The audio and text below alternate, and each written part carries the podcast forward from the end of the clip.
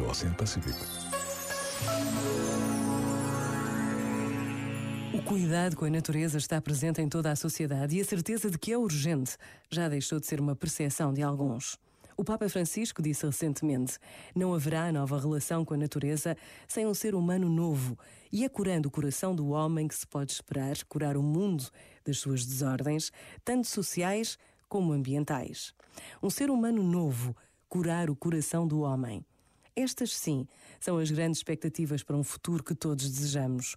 E tudo começa na vida de cada um de nós. Pensa nisto e boa noite. Este momento está disponível em podcast no site e na app da RFM. RFM. There goes my heart beating. Cause you are the reason I'm losing my sleep. Please come back now. And there goes my mind racing. And you are the reason that I'm still breathing. I'm hopeless now. I'd climb every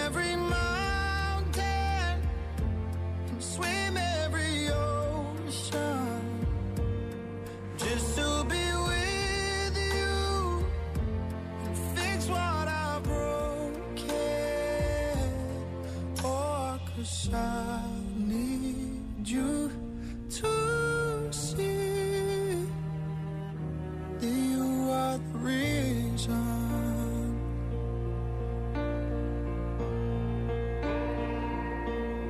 There goes my hand shaking, and you are the reason.